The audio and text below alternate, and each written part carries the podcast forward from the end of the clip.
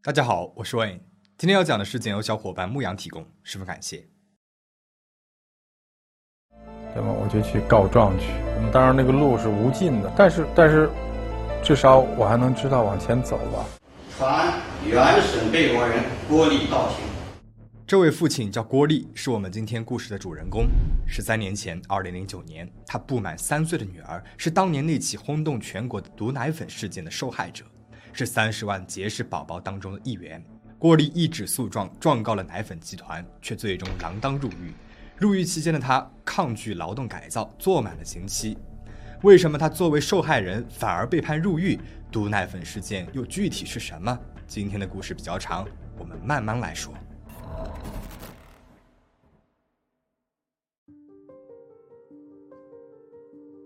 从两千年开始，中国乳制品市场随着新生儿人数的逐年增加，成为了一个巨大的市场。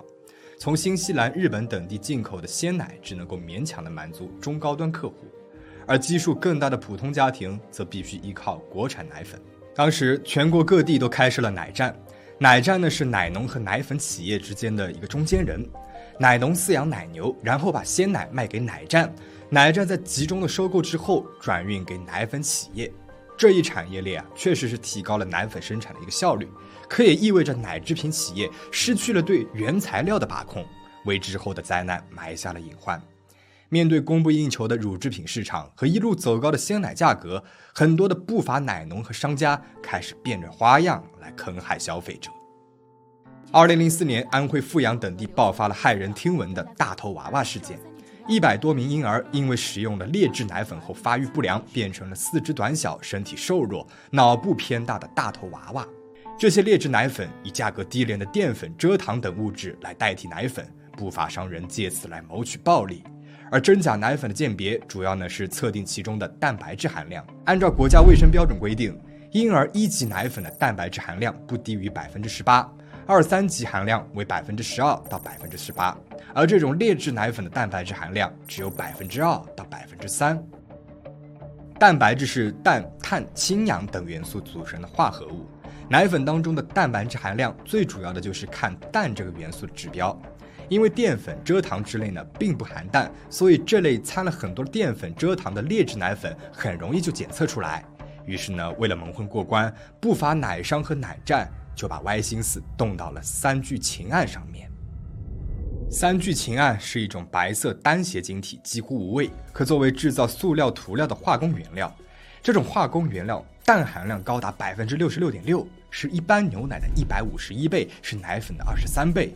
长期摄入呢，会损害生殖功能，导致肾结石、膀胱结石、膀胱癌等泌尿系统疾病。但是黑心奶农和奶站们把三聚氰胺混合了柠檬酸，掺入了鲜奶当中，并且勾兑了大量的水，做成了含氮量极高的毒牛奶，然后把这些毒牛奶卖给了奶粉企业，奶粉企业再卖给千千万万有婴儿的家庭。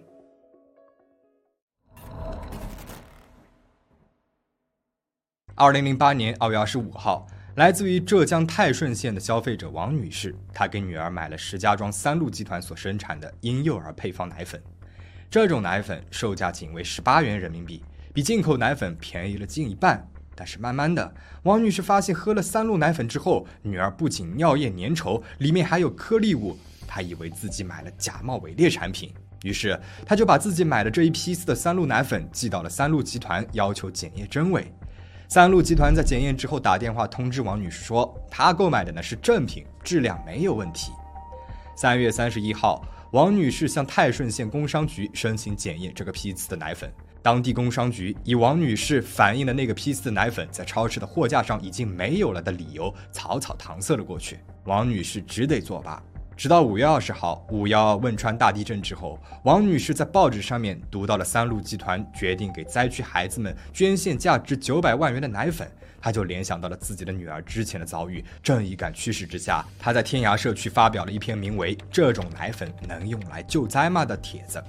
这篇文章引起了三鹿集团的注意。然而，三鹿集团当时想的不是调查产品是否有问题，而是如何危机公关，堵住王女士的嘴。五月三十一号，三鹿集团浙江总代理给王女士送去了价值为两千四百七十六点八元的四箱新奶粉，成功的换取了王女士的账号和密码。帖子就这样被冻结和消失在了网上。事后调查得知，其实三鹿奶粉早就知道了不法奶农和奶站的行为了，却在利益面前选择了睁一只眼闭一只眼。几年间，三鹿集团收到了来自于全国各地家长和医生的投诉，却从没有想过要改革或者是补救，而是继续的把毒奶粉卖给千千万万的家庭。有儿童因此患病，他们就用各种危机公关手段把事情一次又一次的压下去。但是，只要是纸，就总有包不住火的那一天。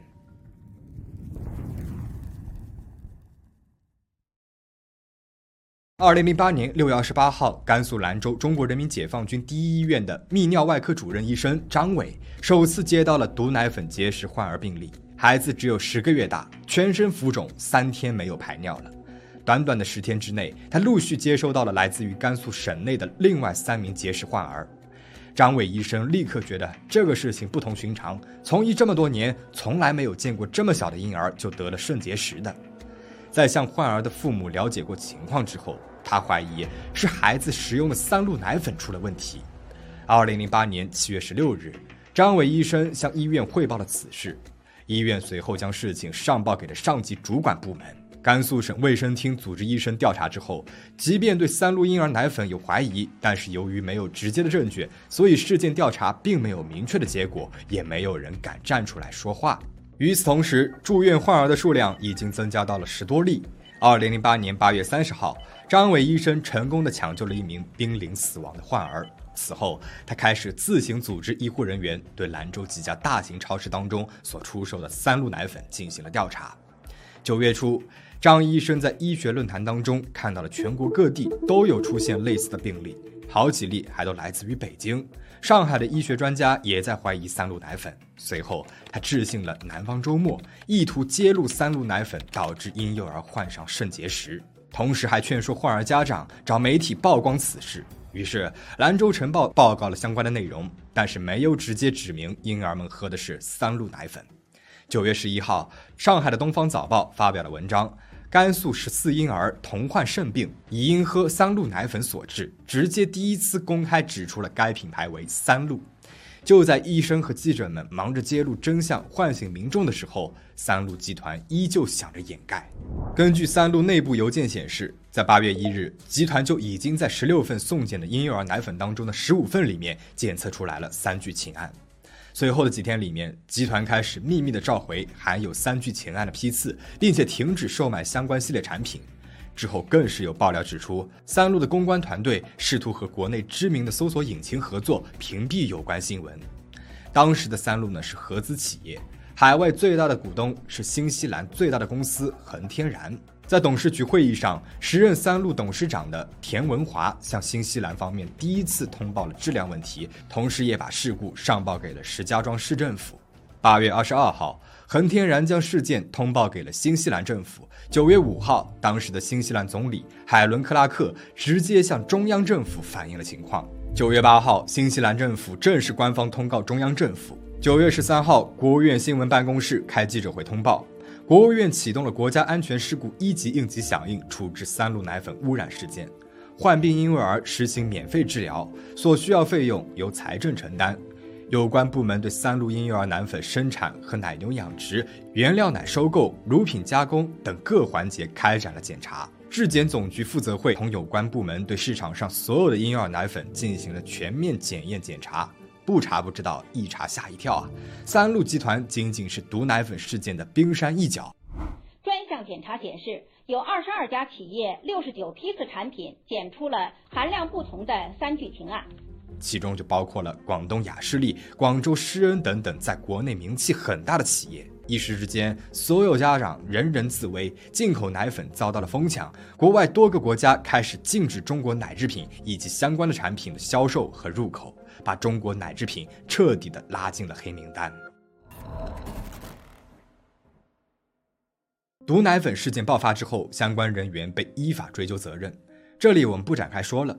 那毒奶粉事件的影响是无法估量的。让我们来看一组官方数据。据中国卫生部在二零零九年的记录当中显示，截至二零零八年十二月底，全国累计免费筛查两千两百四十点一万人次，累计报告患儿二十九点六万人，住院治疗五万两千八百九十八人，已经治愈的有五万两千五百八十二人，死亡四人。在这冷冰冰的数字背后，是将近三十万条鲜活稚嫩的小生命啊！在生命的开始就要承受病痛的折磨。可以说，这起事件伤害的是三十万家庭的希望和未来，剥夺的是一代父母的安全感，摧毁的是消费者们对国产乳制品的信任，影响了整个民族的大事故，就像是滔天巨浪，个人在他面前渺小如滴水，所有试图反击的力量都如蚍蜉撼树，似乎只能够接受被吞噬、被碾压的命运。于是有很多人都选择了沉默，选择了认命，但是总有一些人。他们怀着一股孤勇，甘愿做汉树的皮肤，只因为他们为人父母，受伤害的是他们挚爱的人。而郭丽就是这样一个人，为了幼女维权，即便是锒铛入狱，也绝不放弃。二零零六年二月三号，三十六岁的郭丽有了自己的宝贝女儿。她是一名自由职业者，一直从事同声传译工作，收入颇丰。人近中年才有孩子，她决定给女儿提供力所能及最好的条件。在女儿五个月大的时候，他就给女儿购买了一款号称是全原装进口的施恩牌奶粉，价格呢比一般的国产奶粉还要贵，但是他认为进口的质量有保证，值这个钱。一年多之后，他发现自己一岁多的女儿出现了厌食、尿量不正常、发育不良等症状。所以呢，就留了一个心眼，把女儿喝的奶粉包装袋和购物小票都留了下来。二零零八年，毒奶粉事件爆发，九月国家公布了含三聚氰胺的问题奶粉名单，郭丽发现自己所买的施恩奶粉赫然在列。九月二十三号，她就带着女儿去医院检查，检查的结果让郭丽无比的揪心，宝宝患上了严重的双肾结石。郭丽知道自己的宝贝成了毒奶粉的受害者，就立即找到了施恩奶粉的实际控股方雅士利集团询问情况。雅士利集团坚称施恩奶粉没有任何的质量问题，拒绝理会郭丽。从二零零九年三月份起，郭丽就开始把自己留着没扔的，连同超市购买了几罐施恩奶粉送去了专业检测机构。然而多家机构都把他拒之门外，再加上检测的费用十分的昂贵，家人们都劝他就这么算了吧。普通消费者能够做些什么呢？但是郭丽铁了心要维权，他背着一背包的奶粉到处联系检测机构，最终找到了国家食品质量安全监督检验中心。检验中心的人听到了他的遭遇，非常同情，同意给他检测。检验的结果比郭丽想象的还要严重，女儿使用的奶粉三聚氰胺的含量存在不同程度的超标，最高数值竟然超过了一百三十二倍之多。郭丽拿着检验报告，再次的找到了雅士利。这次雅士利的态度仍旧十分的敷衍。如果赔偿的话，只能赔偿我剩下的几袋奶粉，或者说赔偿我呃几十袋奶粉，啊几十十十罐或二十罐奶粉这么一个数量。自己不满三岁的宝宝双肾结石，未来还不知道会对孩子健康造成什么样的影响，而雅士利仅仅愿意赔偿几袋奶粉钱，郭丽她愤怒极了，他就决定联系这个洋品牌在美国的公司，凭借着过硬的专业背景，他亲自的跑了好几趟美国，从而挖出来了更多的内幕。所谓的美国施恩，其实根本就只是一个空壳公司。施恩奶粉包装上标注的美国地址，不是停车场，就是农村土坯房，显然是不具备生产婴幼儿食品的资格的。美国施恩有限公司的法人代表，实际上就是雅士利集团法人代表的兄弟。简而言之，这就是一个假洋品牌，打着原装进口奶粉的旗号，卖的却还是含有三聚氰胺的国产毒奶粉。郭丽他大为震惊。联系了几家媒体，讲述了自己的经历，曝光了黑心厂商。他的遭遇引起了很大的反响。二零零九年六月份，在舆论的声讨中，雅士利集团才慌忙地联系上了郭丽，表示愿意和解，并且讨论赔偿事宜。六月十三号，双方经过一系列的讨价还价之后，达成了和解，并且签署了协议。协议中说明雅士利需要赔偿郭丽人民币四十万元郭丽表示不会再追究。六月十五日施恩奶粉公开表示自己并不是假洋品牌是公众误会了自己放出的品牌背景介绍误会都是误会。达成了和解之后不久二零零九年六月二十五号北京电视台播出了名为一个男人如何使施恩奶粉低头的报道。报道当中详细的描述了郭丽无比艰辛且昂贵的维权之路。他屡屡碰壁，面对企业的冷漠和推诿，面对家人和世人的不解和嘲讽，花费几十万元四处奔走，最终让施恩奶粉公开道歉。就此引发了作为弱势的消费者该不该维权、该如何维权讨论。郭丽后来表示，自己上节目的初衷是觉得自己有必要与其他的消费者分享维权的经历，给他人以警醒。毕竟谁都有可能成为黑心企业的受害者。但他没有想到的是，雅士利可不这么看。节目播出之后，雅士利集团联系了郭丽，认为他上节目是对双方达成的赔偿金额不满，是在通过媒体给集团施压，于是就主动的提出可以再次商讨。言论咱就不说了，就是说，如果如果最近你要有在做节目或者什么的话，你就，你有什么有什么要求或有什么条件都可以讲出来，就是不要再这么搞了。既然雅士利来主动联系了，郭丽就毫不怀疑同意和厂商代表见面。殊不知，他早就已经踏入了厂商为他所设计的陷阱。几次协商都异常顺利，厂商代表甚至似乎还鼓励郭丽多谈点儿。郭丽说自己想要三百万的赔偿金额，对方说没有问题，但是他得写下一份赔付内容清单，白纸黑字写明，要求厂商赔付女儿健康保障金、保险金、郭丽本人的误工费用等等，共计三百万元。郭丽她没有丝毫的犹豫，痛快的写了下来。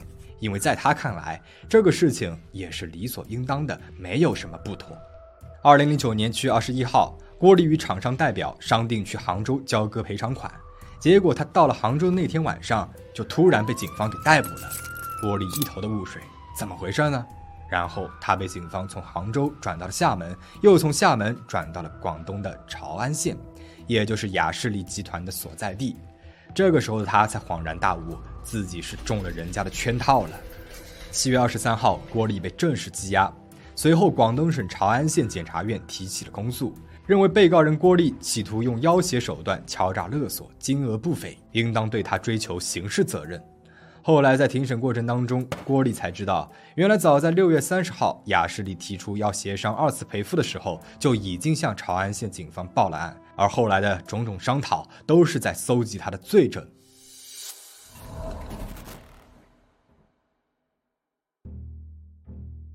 第一次由潮安县法院开庭审理，在审理当中，法院认为郭丽在已经获得了四十万元赔偿款的情况之下，第二次索赔实际上是抱有非法占有雅士利集团财产的意图。郭丽及其律师反驳道：“郭丽作为利益受到损害的消费者，根据《消费者权益保护法》规定，向雅士利集团提出索赔要求是完全正当合法的。”法院还认为。郭丽通过向媒体曝光的手段歪曲事实，损害企业信誉，影响企业正常运营，让企业感到了恐惧，因此认定郭丽在客观上构成了要挟的行为。对此，郭丽及辩护律师都觉得很荒谬。毕竟第二次找到郭丽主动提出赔偿的是雅士利集团，那整个过程就像是一个雅士利为了送郭丽进监狱而布下的局。郭丽的律师手头上有雅士利钓鱼的证据，他们找到了一份录音资料，录音的内容是出发见郭丽之前，厂商代表之间的一段对话。告诉你们，开箱柜啊，好好好，一定要把他逮住啊，把他弄死。辩护律师认为，这段对话暴露了雅士利集团根本就是处心积虑想要套路郭丽。然而，潮安县法院并没有采纳这一证据，坚持认为郭丽早就已经准备要敲诈勒索了。二零一零年一月八日，法院判处了郭丽敲诈勒索罪成立，需要入狱服刑五年。郭丽其辩护律师不服，上诉到了潮州市中级人民法院。潮州市中院只用了短短八天的时间，就驳回了郭丽的上诉，维持了原判。二零一零年五月，广东省高级法院作出了再审决定，认为案件在程序上存在不符合刑事诉讼法规定的情形，确有错误。责令二审法院再审。至于为什么广东省高院会注意到这个案子，我看到呢有几种说法。一种是郭丽及其律师一路上诉到了广东省高院，那也有一种说法是，当时雅士利的老板发函到了司法部，要求彻查郭丽案的代理律师，说这位律师经常散布对雅士利的不利言论。司法部一查，律师没有问题，反而是这个案子有问题。然后呢就让广东省高院重新的审理这个案子。但是第三次审理并没有改变什么，潮州市中院依旧维持了原判。自此，郭丽锒铛入狱，开始了自己为期五年的牢狱生涯。从前面的讲述当中，我们可以看出来，郭丽是一个非常执着的人，这让他成为了囚犯当中的另类。那别的囚犯都会积极的服从劳动改造，以求减刑，但是郭丽拒绝劳动改造。别的囚犯会忏悔来表示自己已经改过自新，但是郭丽拒绝认罪，拒绝忏悔自己没有做过的事情。别的囚犯即便觉得自己有冤情，慢慢的也会放弃申诉，但是郭丽拒绝放弃，定期把申诉材料交给父母，由他们代为寄出。服刑期间，妻子和他离了婚，由于缺少陪伴，女儿和他也是形同陌路。他知道聪明的做法就是认罪减刑，出去了再翻案。但是郭丽说，在诱惑和是非面前，我认是非。可能我确实很愚蠢，选择把牢底坐穿。为了让自己铭记维权的初衷，鼓励自己即便出狱了也要维权到底的决心，郭丽在狱中画了一幅画，用以明志。画中，他左手牵着自己的女儿往前走，右手呢拿着申诉状，背上的白色画板上写着“家无家可归者”。二零一四年七月二十二号，郭丽刑满释放，五年他一天牢都没有少坐。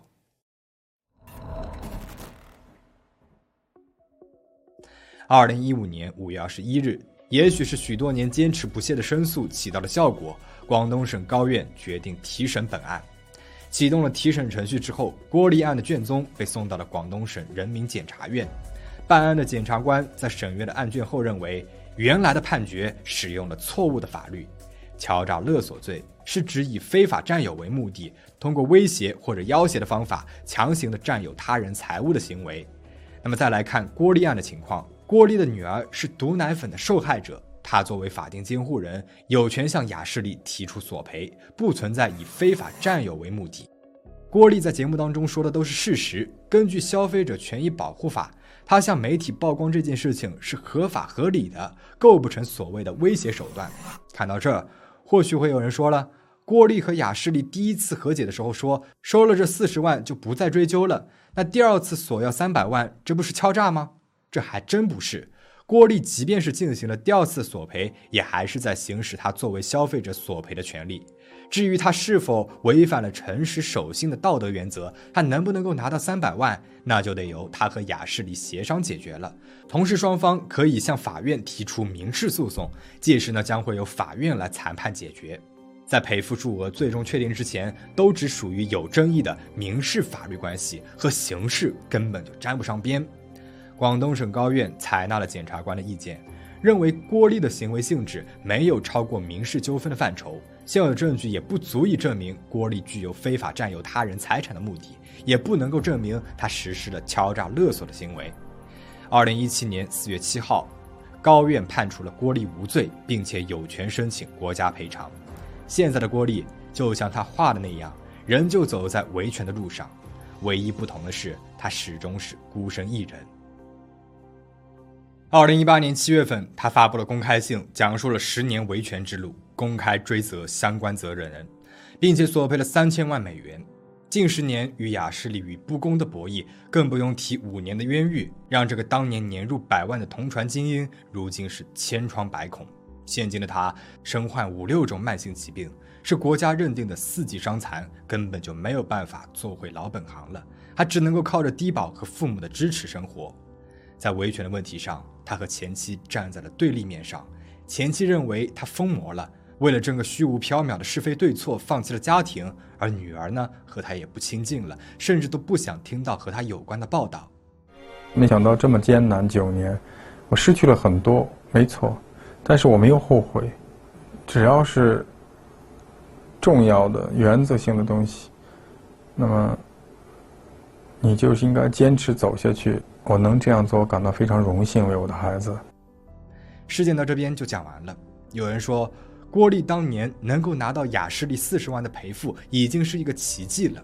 据了解，当年的赔偿被分为了三个档次：第一档死亡赔偿二十万元，第二档重症赔偿三万元，第三档普通赔偿两千元。太多人都觉得他早就应该见好就收，而不是应该贪得无厌。维权什么的根本就是天方夜谭。而十多年过去了，当年的结石宝宝们现在已经十几岁了。我在一些报道文章当中看到，他们当中有的人痊愈了，十分健康；而有的孩子呢，体内的结石并没有完全消失，需要常年吃药，每周做肾透析，肚子上面还有当年做手术时留下来的长长的疤。那么你是怎么看的呢？你觉得郭丽该不该如此的执着呢？欢迎在评论区里面留言讨论。最后，请大家保持警惕，保持安全。我们下期再见。